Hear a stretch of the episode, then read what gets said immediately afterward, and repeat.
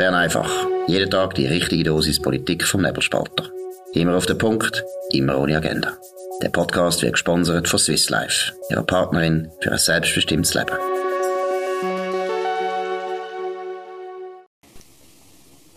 Ja, das ist Bern einfach am 21. Februar 2023, der am schnellsten wachsende bürgerliche Podcast. Äh, niemand von euch muss sich entschuldigen, wenn er nicht links ist. Wir sind der gesunde Menschenverstand. Wir sind die Mehrheit. Ja, am Mikrofon in Zürich ist Gami Lotte. Hoi Gami. Hoi Dominik. Ich bin in Bern, wunderschönes Wetter. Eigentlich müssen wir in die Berge und auf die Ski, oder? Ja, genau. Aber also bei uns in Zürich wunderschönes Wetter. Bei Markus im Büro dementsprechend heiß. Es scheint nämlich da sehr, sehr schön die Sonne rein. Das ist natürliche Heizung. So kann man Strom sparen. Ich sehe schon, Äh, er ist nicht da, er ist eben an einem geheimen Ort in den Bergen und ähm, hat sicher auch schönes Wetter, hoffentlich. Aber sein Büro ist trotzdem geheizt. Ähm, Skifahren ist ein gutes Stichwort. Ähm, wir müssen rasch über den Marco Odermatt reden. Greenpeace sagt nämlich, er ist ein ganz schlimmer Klimasünder. Ähm, was ist genau da vorgefallen? Ja, es hat ähm, heute eine Meldung gegeben. Es gibt so einen Protestbrief. Und zwar kommt der ursprünglich vom 24-jährigen Österreicher Julian Schütter, ein Skifahrer. Und der ist selber Klimaaktivist. Und der hat jetzt eigentlich so einen Protestbrief lanciert. 140 Skiathleten haben den unterschrieben. Und ja, man beschwert sich eigentlich dort drin, dass der Skisport ja nicht umweltfreundlich ist, nicht klimaneutral. Und geholfen dabei hat Greenpeace. Und der Marco Odermatt, ja, der hat sich eben entschieden, dass er dort nicht möchte unterschreiben. Und es ist eigentlich sehr, sehr realistisch, was er dazu sagt, oder? Und jetzt ist er eigentlich in der Kritik dafür, dass er sich eben an dem Brief nicht hat beteiligen Also man muss das so ein bisschen einordnen. Oder? Also Greenpeace hilft einem völlig unbekannten und völlig erfolglosen österreichischen Skifahrer, also noch erfolgloser als sonst die Österreicher schon sind. Aber er ist unter den Österreichern auch völlig erfolglos. Er hat bis jetzt einiges Silber an einer Junioren-Weltmeisterschaft geschafft, äh, vor vier, äh, vor drei Jahren. Äh, mehr nicht. Ähm, aber Greenpeace hilft ihm bei einem Protestbrief und dann unterschreibt das einer der erfolgreichsten Skifahrer der Gegenwart nicht und ähm, dann geht man auf den los. Also der Witz ist ja, dass Skifahren, also der Skizirkus äh, von der äh, FIS überhaupt ist klar, der ist nicht klimaneutral. Man muss da sehr viel ähm, umeinander reisen mit dem Flugzeug, mit Auto, mit Bus, mit und es werden mit Lastwagen Sachen umgefahren. Aber Greenpeace geht auf den los, auf der einzig äh, bekannte Namen, wo so ein bisschen realistisch sagt, ja, äh, es ist halt so, wie es ist, wir schauen ja und so. Und ich bin auch, äh, ich finde eigentlich, man muss etwas machen, aber er tut einfach nicht einen Protestbrief also unterzeichnen. Aber auf den geht man los und nicht auf irgendwie alle, wo ja alle Teil sind vom Zirkus. Ja, eben, es ist dann wirklich Kritik an ihm, oder? Und er reagiert eigentlich sehr, sehr realistisch. Eben, er sagt, es ist halt einfach so, es ist ein Weltcup und an vielen Destinationen, wenn man so schnell vom einen Ort zum anderen muss, bleibt einem gar keine Wahl, zum Beispiel, als zu fliegen. Das ist jetzt halt einfach Tatsache, oder?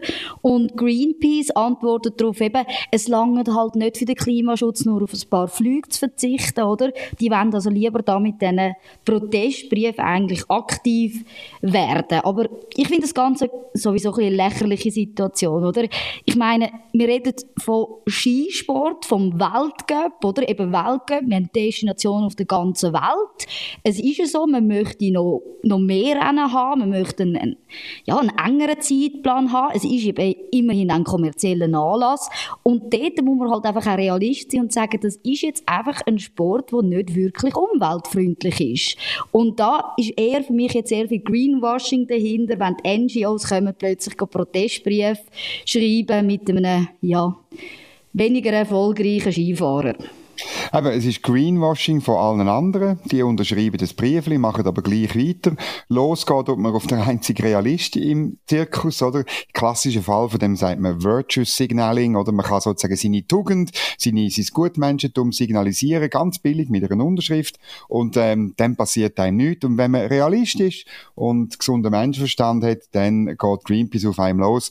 Das Gute ist ja, der Marco Odermatt muss das wirklich überhaupt nicht kümmern, was dort äh, genau läuft. Und das Interessante ist, oder, die eigentlichen interessanten Meldungen sind ja andere. Also heute hat zum Beispiel der Bund äh, erzählt, dass er nochmal ein Reservekraftwerk tut vorbereiten. Das ist nämlich ein, wieder ein thermisches Kraftwerk. Für die, die das ähm, dann nicht im Genauen können lesen ähm, da geht es auch wirklich ums Verbrennen von Öl und oder Gas. Man nennt das Dampfturbine, das tönt viel schöner, aber es geht um ein ganz grusiges ähm, äh, Kraftwerk. Und äh, das tut man machen in der Nähe von Monte, im Wallis. Äh, wunderschön, auch das. Oder Greenpeace sagt zu dem nichts, aber wenn einer Realist ist, dann sagt man wahnsinnig viel. Und es ist natürlich einmal mehr die Folge von einer linksgrünen Energiepolitik. Absolut, oder? Und das ist das, was mich, was mich stört, oder? Genau in dieser Politik. Wie du gehst auf ein Marco Odermatt los, wo sich ja in keiner Hinsicht irgendwie gegen den Klimaschutz ausgesprochen hat, sondern einfach ein realistisch und sagt eben, es ist halt so, wir müssen von Destination zu Destination fliegen teilweise, wie es nicht anders geht. Aber wenn man die Energiepolitik vom Bund anschaut und eben sieht, dass so viel falsch gelaufen ist in den, in den letzten Jahren, sonst müssten wir jetzt nicht das 13 Reservekraftwerk uns zulegen, dort fehlt eben die Kritik. Dort dagegen traut man sich nicht anzugehen. Mich nimmt ja das Wunder, wie lange es geht, bis jetzt da Greenpeace etwas dazu sagt. Ich befürchte, zu dem wird jetzt keine Meldung kommen. Natürlich nicht, oder? Und dann, äh, das Interessante ist noch bei dem Thermokraftwerk, es kostet 21,5 Millionen Franken. Fixkosten. Das Kraftwerk in Monte wird nur im Notfall betrieben. Das heißt, es kostet auch dann 21 Millionen 1,5 Millionen, um präzise zu sein, wenn man keine einzige Kilowattstunde tut, dann vielleicht brauchen, weil die Winter werden ja eh viel wärmer und so, es wird ja sowieso alles gut und wir bauen bald ganz riesige Solarkraftwerke in Gondo, in Grengelsch irgendwo und sonst in den ganzen Bergen. Und dann haben wir noch Wind, 5000 Windkraftwerke.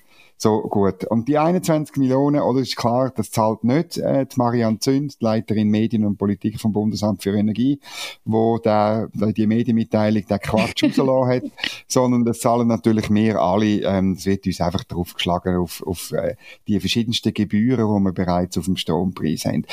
Gut, jetzt müssen wir noch ein anderes Thema angehen. Eine äh, spannende Recherche vom Kollegen Markus Brocci vom, äh, von Tamedia. Wir dürfen nicht, ursprünglich Tagesanzeiger und glaube auch noch Bund oder so. Aber jetzt ist es TH Media, TX Group. Man weiß alle nie genau, welches die richtige Bezeichnung ist. Es schwirren noch beide um. Er hat gefragt, ähm, wie viele Leute das wegen Sozialhilfebezug, die Aufenthaltsbewilligung ähm, entzogen wird oder abgestuft wird. Das ist ja ein mhm. Grundsatz, den man eingeführt hat äh, und eigentlich, eigentlich ist auch da gesunder Menschenverstand. Wir wollen ja eine Gesellschaft sein, wo man nicht einfach auf Tour, auf Kosten vorhanden erlebt. Wenn jemand ein Problem hat, dann haben wir ein soziales Netz, aber das soll mehr ein Trampolin sein, wo die Leute wieder auf die eigenen Beine spickt und nicht eine Hängematte. Ähm, er ist da nachgefragt und hat das auch herausgefunden, so ein bisschen. Aber mhm. nicht im Detail. Seit 2019, wo man das machen kann, sind insgesamt 690 Rückstufungen von einer C-Bewilligung zu einer B-Bewilligung verfügt worden. Also das wäre ähm, insgesamt in drei Jahren 690, also das sind ungefähr 230 so Rückstufungen pro Jahr. Wie viel wirklich äh, man die Aufenthaltsbewilligung entzogen hat, das kann er nicht sagen. Und wie viel wirklich haben dann müssen gehen, schon gar nicht. Wie siehst du die Geschichte? Ja, also, als ich den Artikel im Morgen gelesen habe, habe ich schon gedacht, hey, ich weiß, was jetzt da drin steht. Weil angefangen hat es ja ganz sentimental, oder? Man muss das natürlich an einem Fall aufhängen. Und angefangen hat es eben mit der Geschichte von einer Polin, die ist seit 15 Jahren in der Schweiz und seit 2014 bezieht sie Sozialhilfe. Und zwar hat sie bis 2021 275.330 Franken Sozialhilfe bezogen. Und dementsprechend ist eben genau das eingetroffen, oder dass man gesagt hat, ja, man hat nicht können feststellen, dass die Frau sich wieder ins Arbeitsleben kann integrieren kann. Darum möchte man die Aufenthaltsbewilligung eigentlich aufheben. Und ich weiß jetzt nicht, ist das, soll, soll das jetzt die, irgendwie Mitleid erregen oder ist es einfach um zu zeigen, von welchen Fällen reden wir? Weil eben, es sind 275'000 Franken, die da eine Person bezogen hat, seit 2014 offensichtlich halt auch nicht in der Lage für sich selber zu sorgen und das ist genau für das, wo man ja eigentlich das Gesetz gemacht hat. Aber jetzt gibt es Änderungen für nächste Woche im Bundesbern, oder Dominik? Ja, der Artikel schreibt von einem Antrag, wo hängig ist, ähm, dass man da ähm, eine Art Härtefallklausel einführt. Das ist ein beliebtes Instrument, wenn man eigentlich will, etwas abschaffen aber es nicht kann oder sich noch nicht getraut. Ähm, die SP-Nationalrätin Samira Marti will die, den Abschnitt im Ausländergesetz nochmal mit einer Klausel versehen, dass nach zehn Jahren Aufenthalt in der Schweiz soll eine unverschuldete Abhängigkeit von der Sozialhilfe nicht mehr mit einer Wegweisung oder Rückstufung ähm, können geahndet werden. Nur wer mutwillig Bedürftigkeit anführt, äh, müsste mit Konsequenzen rechnen. In der Staatspolitischen Kommission vom Nationalrat ist, ähm, ist sie schon zweimal durchgekommen. Das ist eine parlamentarische Initiative. Da muss eben die ständerätliche Kommission auch noch Ja sagen und ähm, das tut sie heute äh, beraten. Darum ist auch der Artikel. Es ist klar, weißt, der Einstieg, das gehört zur TX Group. Man muss so einen szenischen Einstieg machen. Das dem sagt man Storytelling. Ist eine komplett blöde Mode im Journalismus. Ich finde, man soll die Fakten bringen. Du weißt, ich predige das ja auch in der Redaktion. Bringen die Fakten einfach am Anfang. Die Pflicht ist, dass man dort informieren und die Kür ist, dass man dann noch irgendwie vielleicht noch etwas rundherum schreibt. Aber so. Item, das Interessante ist wirklich, ähm, dass man das eben wieder aufheben sozusagen, weil faktisch würde so, äh, sieht, sieht man ja diese Zahlen an, also eben, vermutlich ist gar niemand hat müssen gehen, oder? Und, und das Problem finde ich auch noch die Unterscheidung dann zwischen mutwillig oder unverschuldet. Ich meine, wir haben mhm. bei uns ja so eine tiefe Arbeitslosigkeit, dass man auch könnte sagen, also wer bei uns keine Stelle findet, der, der findet keine Stelle mutwillig. Ich bin aber fast sicher, ohne sie jetzt gefragt zu haben, dass äh, die SP-Nationalrätin Samira Marti das natürlich ganz anders sieht, oder? Ich glaube, er ist ganz bewusst gemacht, oder? Weil versuch doch mal jemandem tatsächlich nachzuweisen, oder? Dass er das Mut, also weißt, dass er das mutwillig macht, oder? Und ich glaube, dass der Fall wird juristisch so schwierig sein für Gericht, dass man das wirklich kann nachweisen kann. Weil ich glaube, im Endeffekt, und das ist wahrscheinlich das, was passiert, wenn man sich auch die Geschichten anschaut. Am Anfang ist es immer so, dass man das nicht hat wollen. Es ist passiert und man hat Natürlich. sich das anders vorgestellt, logisch. Aber irgendwann mal ist es einfach, ist so viel Zeit vergangen und vielleicht auch die Motivation nicht mehr da, sich eine Stelle zu suchen. Man hat sich daran gewöhnt, mit der Sozialhilfe zu leben. Und das ist eben genau das Schwierige, oder? Dass, dass man sagt, es muss mutwillig sein, was ich glaube, kann man im Endeffekt eigentlich gar nicht beweisen.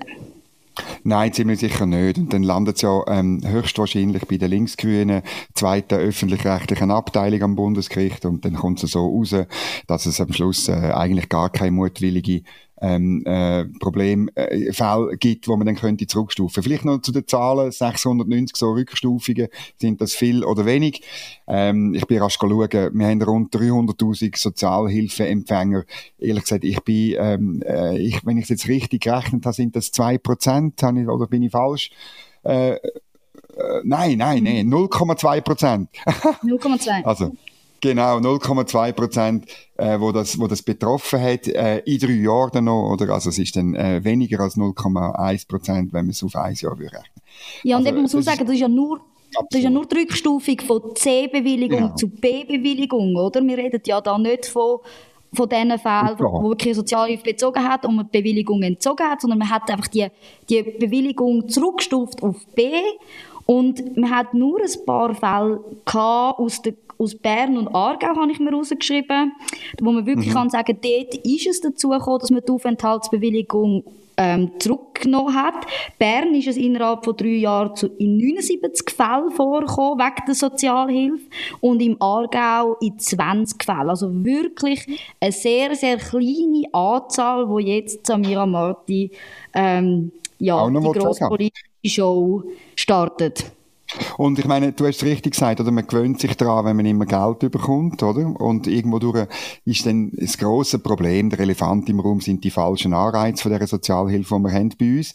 Und über das wird man insbesondere linksgrün und Frau, Frau Marti sicher auch, wird über das natürlich nicht reden, oder? Weil sobald du ähm, sozialhilfeabhängig bist und dann wieder würdest arbeiten, hast du eigentlich netto im Portemonnaie nicht mehr, oder? Sondern im Gegenteil, mhm. du gehst dann arbeiten, hast maximal gleich viel oder nur ganz, ganz wenig und dann stimmt einfach der Trade-off nicht, oder? Dann bleibst du halt in der Abhängigkeit. Und, und es geht am Schluss geht's wirklich um eine Frage vom Menschenbild. Wenn wir wirklich die Leute befähigen und auch die monetären Anreize schaffen, dass die Leute wieder gehen, gehen arbeiten, was in der Schweiz wirklich möglich ist, das ist, äh, es gibt andere Länder, wo das schwierig ist, in, in Tunesien, in, in, in Angola, in, in ich weiss doch auch nicht wo, ist das wirklich schwierig, aber bei uns ist es wirklich einfach und ähm, auch zumutbar äh, und darum sollte man es auch wirklich machen. Dann müssen wir eigentlich eine negative Einkommenssteuer einführen nach Milton Friedman, wo, weißt, wo statt so mit mhm. Stufen mhm. schafft, einfach schön langsam dafür sorgt, dass du wirklich spürst von dem Franken, wo du verdienst, dass es dir dann besser geht und dann findest du nämlich, das ist auch über Jahrzehnte, gibt's genug Forschung dazu. Aber aber über das will man nicht reden. Man will lieber darüber reden, wie kann man die Leute länger in einer, in einer Abhängigkeit vom Staat behalten. Ja, und ich sage dir jetzt schon, was in dieser Diskussion wird noch aufkommen, werden über das bedingungslose Grundeinkommen auch diskutieren. Oh, ja. Das ist ja dann der nächste Schritt, oder? Dann wird man sagen, look, äh, die Sozialhilfe, das lange sowieso nicht zum Leben für die Leute, oder? Und die finden keine Stelle und es wäre doch einfach viel fairer, wenn wir eben das, das bedingungslose Grundeinkommen hätten. Das ist einfach der nächste Schritt, der dann in dieser politischen Diskussion wird kommen und immer wieder kommt. Und ich habe das Gefühl, das ist so eine Endlose Endlosschlaufe von neuen Vorschlägen, wo wir einfach damit rechnen müssen, dass in drei, vier Jahren immer wieder zur Diskussion kommen. Also eben, sie sind gar nicht neu. Und ich sage dem ja, das ist ein, ein besinnungsloses Schundeinkommen, oder, wo, du, wo du überkommst fürs Nichtmachen. Das ist komplett weird. Auch da gibt's ganz tolle Forschungen. Von mir aus kann man wirklich negative Einkommensteuer, schauen das an, das Konzept, äh, und dann könnte man mhm. den ganzen Sozialstaat und alle Sozialstaatsbeamten, könnte man auch in die freie Wirtschaft entlassen, würde Fachkräftemangel vielleicht ein bisschen beheben, man kann ja die in der Pflege einsetzen oder sonst irgendwo. Ja, das ist wirklich gut. Jetzt müssen wir noch ein, ähm, eine andere Frage, eine andere Statistik anschauen. Wir sind beide, äh, wir haben ja Freude an Zahlen, aber Statistiken ist immer ein bisschen schwierig. Heute Hans-Uli Schöchli in der NZZ. Hilfe für die Ukraine. Die Schweiz ist laut den neuesten Daten fast das Schlusslicht in Europa. Der Bund will das nicht so sehen. Du hast das, dir die Daten genauer angeschaut. Was äh, siehst du dort? Genau, also sowieso im Moment habe ich das Gefühl, oder wir kommen jetzt ja zu dem Jahrestag von, von, dem, von dem Kriegsbeginn und jetzt Schweiz-Bashing gerade sehr, sehr aktuell, habe ich das Gefühl, in den Medien. Und darum auch jetzt eine Studie vom Deutschen Institut für Weltwirtschaft aus Kiel. Die hat angeschaut, wie viele staatliche Hilfszusagen hat es gegeben von 40 Ländern zwischen Januar 22 und Januar 23. Und wir reden, und das ist eben schon mal der erste Knackpunkt, über Hilfszusagen für die Ukraine. Und total hat man zugesagt, 174 Milliarden Euro, davon ein Drittel Militärgüter.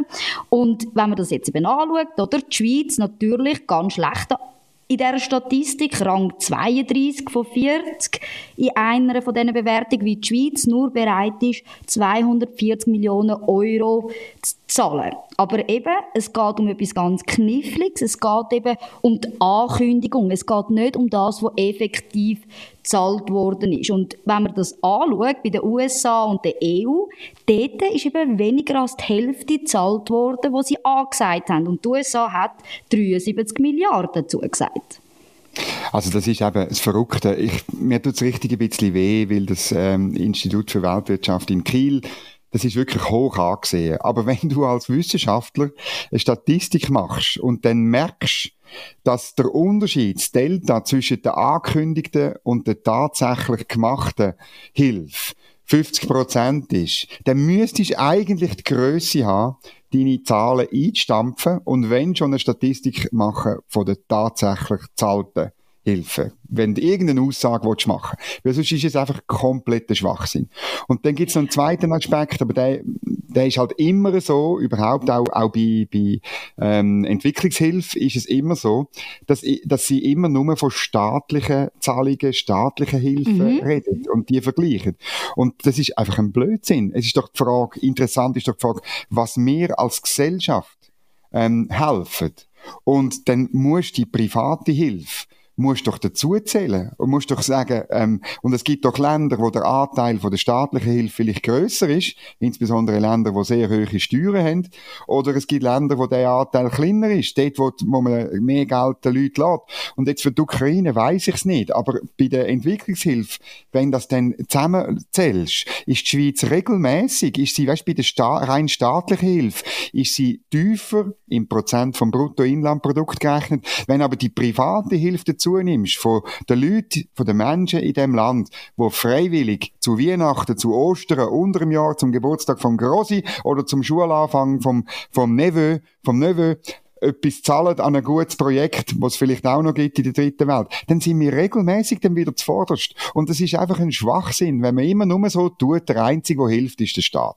Und vor allem etwas, was mich auch noch sehr, sehr gestört hat, eben, du sagst richtig, die Privaten werden da gar nicht in Betracht gezogen, aber man redet auch nicht von der Flüchtlingssituation, oder? Und wir Guter wissen, Punkt. dass das, natürlich, das ist natürlich etwas, was finanziell einen sehr grossen Anteil natürlich auch macht. Und dort, dort sieht es bei der Schweiz natürlich in den Rankings viel, viel besser aus. Und zwar, in dem Vergleich ist die Schweiz auf Rang 3.